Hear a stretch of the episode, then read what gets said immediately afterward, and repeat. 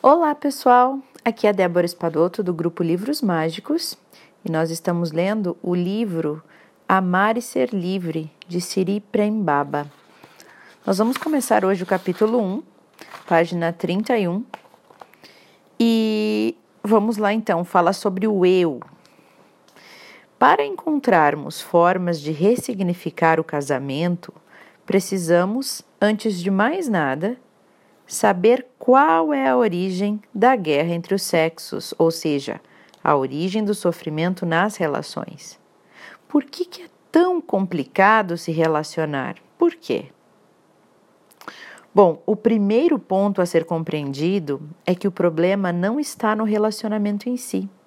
O problema não está no jogo, porque o relacionamento é apenas um instrumento do jogo divino, mas sim está dentro de cada um de nós. Não adianta procurar a origem do sofrimento dentro do relacionamento ou no outro, porque a origem dessa dor está dentro de nós. E é a partir dessa dor, desse sofrimento, que muitas das nossas relações acabam se baseando. E como o outro com quem nos relacionamos também carrega dor, as consequências e os desdobramentos podem ser infinitos, já que a dor gera defesas complexas.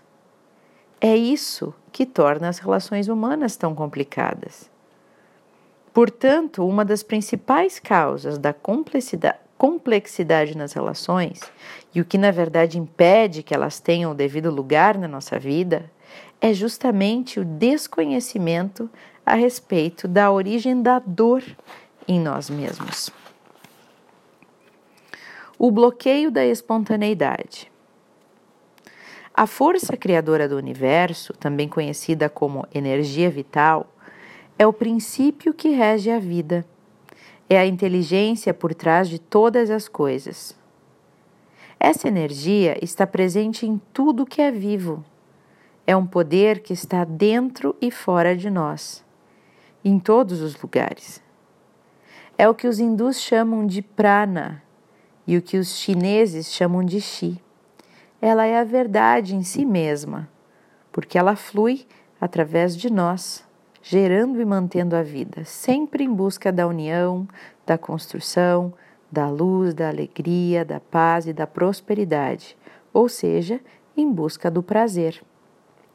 Na verdade, ela é a própria fonte do êxito, do êxtase. Porém, em algum momento, esse fluxo de energia dentro de nós sofre uma interferência, um bloqueio, que também podemos chamar de perturbação. Isso acontece logo cedo na vida, quando a sexualidade é ativada e começa a se manifestar na criança. A sexualidade, como expressão da consciência, tá? uma expressão da consciência, essa energia vital toda, que está em busca de fusão, pode se desdobrar de muitas formas. Pode ser alegria, brincadeira, celebração. Mas eu costumo resumir todas essas expressões em uma palavra: espontaneidade. E tendo a sexualidade ativada, a criança experimenta o prazer de muitas maneiras diferentes ela descobre, por exemplo, que existe conforto não somente quando está no colo da mãe, mas quando está chupando o dedinho ou quando está brincando com ela mesma. Em cada fase do desenvolvimento, ela descobre um instrumento que lhe dá prazer. Primeiro a boca, depois o ânus, entre outros instrumentos. E esses instrumentos lhe trazem prazer, e, com isso, a lembrança do estado de unidade.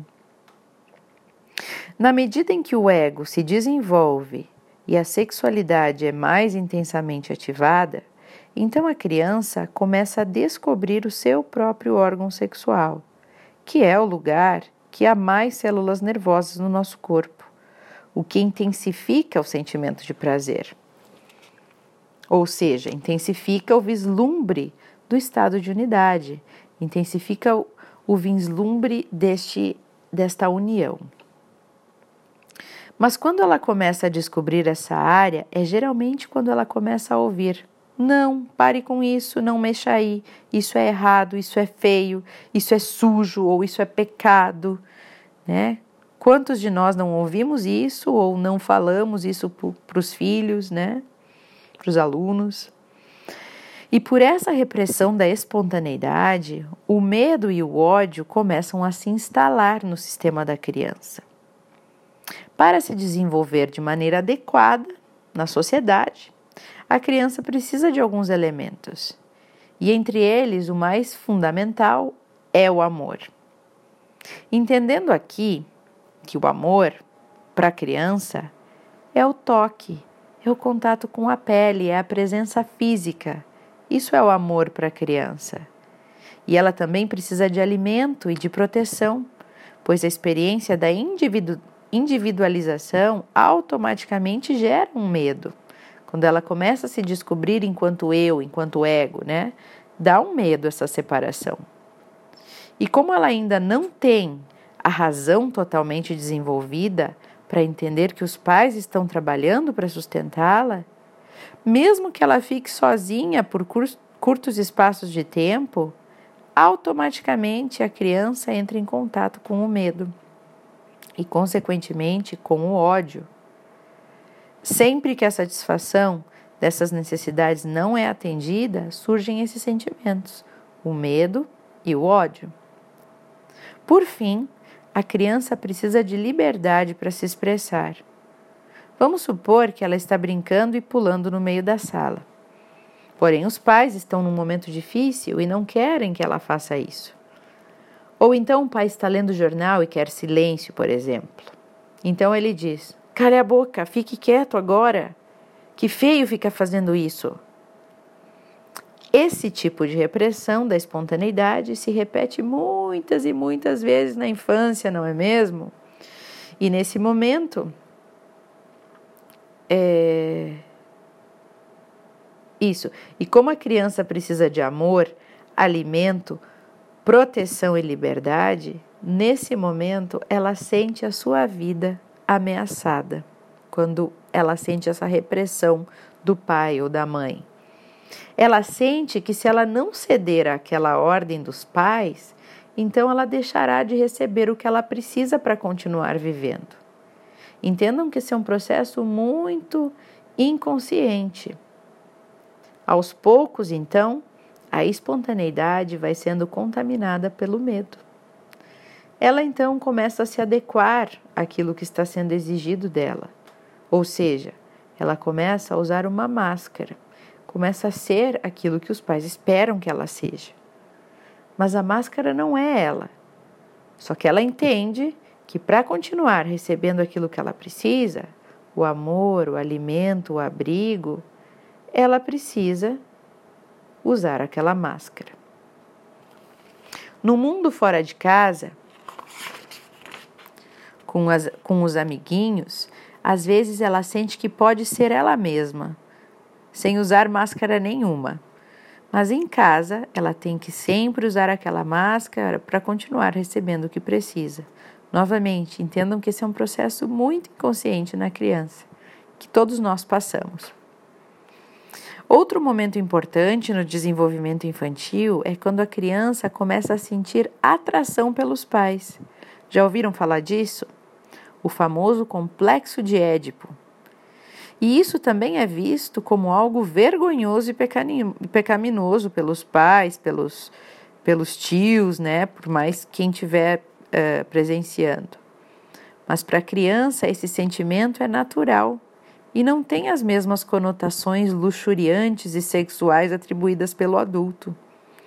Os pais são as primeiras referências de feminino e de masculino com as quais as crianças entram em contato, e é perfeitamente normal que elas sintam atração. Esse é um fenômeno natural do desenvolvimento da consciência. É a busca pela fusão novamente, pela unidade, que é o que os relacionamentos são, né? A união entre o masculino e o feminino, é a união, voltar para o todo. Então já começa desde pequenininho entre as crianças essa atração pela fusão pelo pai e pela mãe, pelo sexo oposto. Porém, essa expressão da consciência sempre foi muito mal compreendida. São raros os pais que sabem lidar com isso, com esse momento, pois eles não podem compreender a sua própria sexualidade. Fica difícil para eles, então, entenderem essa atração que, as, que os próprios filhos têm por eles. Então, quando eles começam a ver o florescimento da sexualidade das crianças, eles se assustam e não sabem o que fazer. Então, repreendem. E alguns, lamentavelmente, se deslumbram com isso e cometem o erro de deixar a própria sexualidade ser ativada e acabam cometendo abuso sexual. Né? Isso ocorre muito dentro das famílias. Outros simplesmente põem uma cortina e fingem que aquilo não está acontecendo, que não estão vendo nada, como se nada tivesse acontecendo ali.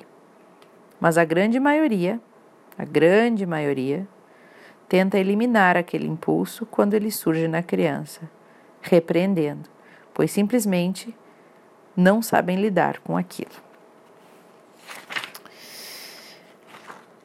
o rompimento com a essência. A partir desse distanciamento da espontaneidade, inicia-se então o processo de divisão interna na criança. Em um dado momento, uma situação específica acaba completando a cisão. E é nesse ponto que a entidade em evolução perde a conexão consigo mesma quando existe essa ruptura total da espontaneidade. E nesse momento esquecemos quem somos e passamos a acreditar sermos aquela máscara. É como se fôssemos cortados ao meio. Esse é o momento da origem de toda a dor. A dor gerada pelo rompimento com a nossa própria essência, a essência de quem somos, a nossa espontaneidade. E todos nós passamos por esse processo. É impossível se desenvolver neste plano, na Terra, sem nenhum trauma. Porque, para o próprio bem da criança, os pais precisam colocar limites para poder viver em sociedade. A questão é a forma como os limites são colocados. Se for com amor e com consciência, a criança vive uma dor momentânea, mas não sofre um trauma capaz de impedir a reunificação mais tarde. Quando os limites são colocados com estupidez e violência, um trauma profundo pode ser criado. No entanto, não existem culpados, não podemos culpar os pais.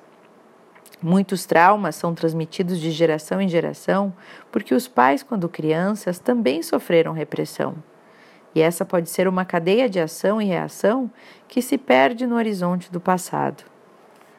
Essa dor gerada pelo rompimento com a nossa própria essência é tão profunda que é como se um buraco se abrisse dentro de nós. Nós experimentamos um grande vazio criado pela ausência do verdadeiro eu. E para lidar com isso, iniciamos um processo de negação e de amortecimento. Tentamos preencher esse vazio de diversas maneiras e começamos a surtir, a começam a surgir então necessidades simbólicas, ou seja, algumas necessidades falsas que servem para suprir uma carência. Então, começamos a arranjar doenças. Olha que engraçado, né? Começamos a arranjar compulsões e infinitas distrações para não ver aquilo, né, que aconteceu com a gente, essa perda da nossa identidade, da nossa essência. Começamos a querer ser muito importantes, muito reconhecidos, muito respeitados, né? queremos outras coisas, uma ambição descabida. As necessidades podem ser infinitas, mas o principal elemento utilizado para aliviar ou anestesiar aquela dor é a própria energia sexual, já que nosso sistema carrega a memória de que isso proporciona um certo alívio e uma reconexão momentânea. Só que nesse ponto a sexualidade já está contaminada também pelo medo e pelo ódio, o que acaba dando origem ao que chamamos de luxúria puramente, que nada mais é do que um mecanismo de defesa criado para proteger a entidade da carência. A luxúria é uma das filhas da repressão, da repressão sexual. É dela que nasce todo tipo de perversidade, a partir da luxúria. Todo tipo de pornografia, por exemplo. E falaremos muito sobre a luxúria ao longo deste estudo. Bom, pessoal, uma longa explicação, né? Mas eu achei necessário ler para vocês até o fim dessa parte para que vocês pudessem entender toda todo todo o raciocínio, né?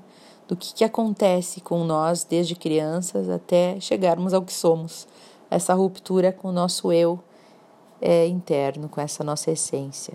E é aí a geração de toda a dor que sentimos. Eu espero que vocês estejam, estejam gostando do livro e até o próximo áudio.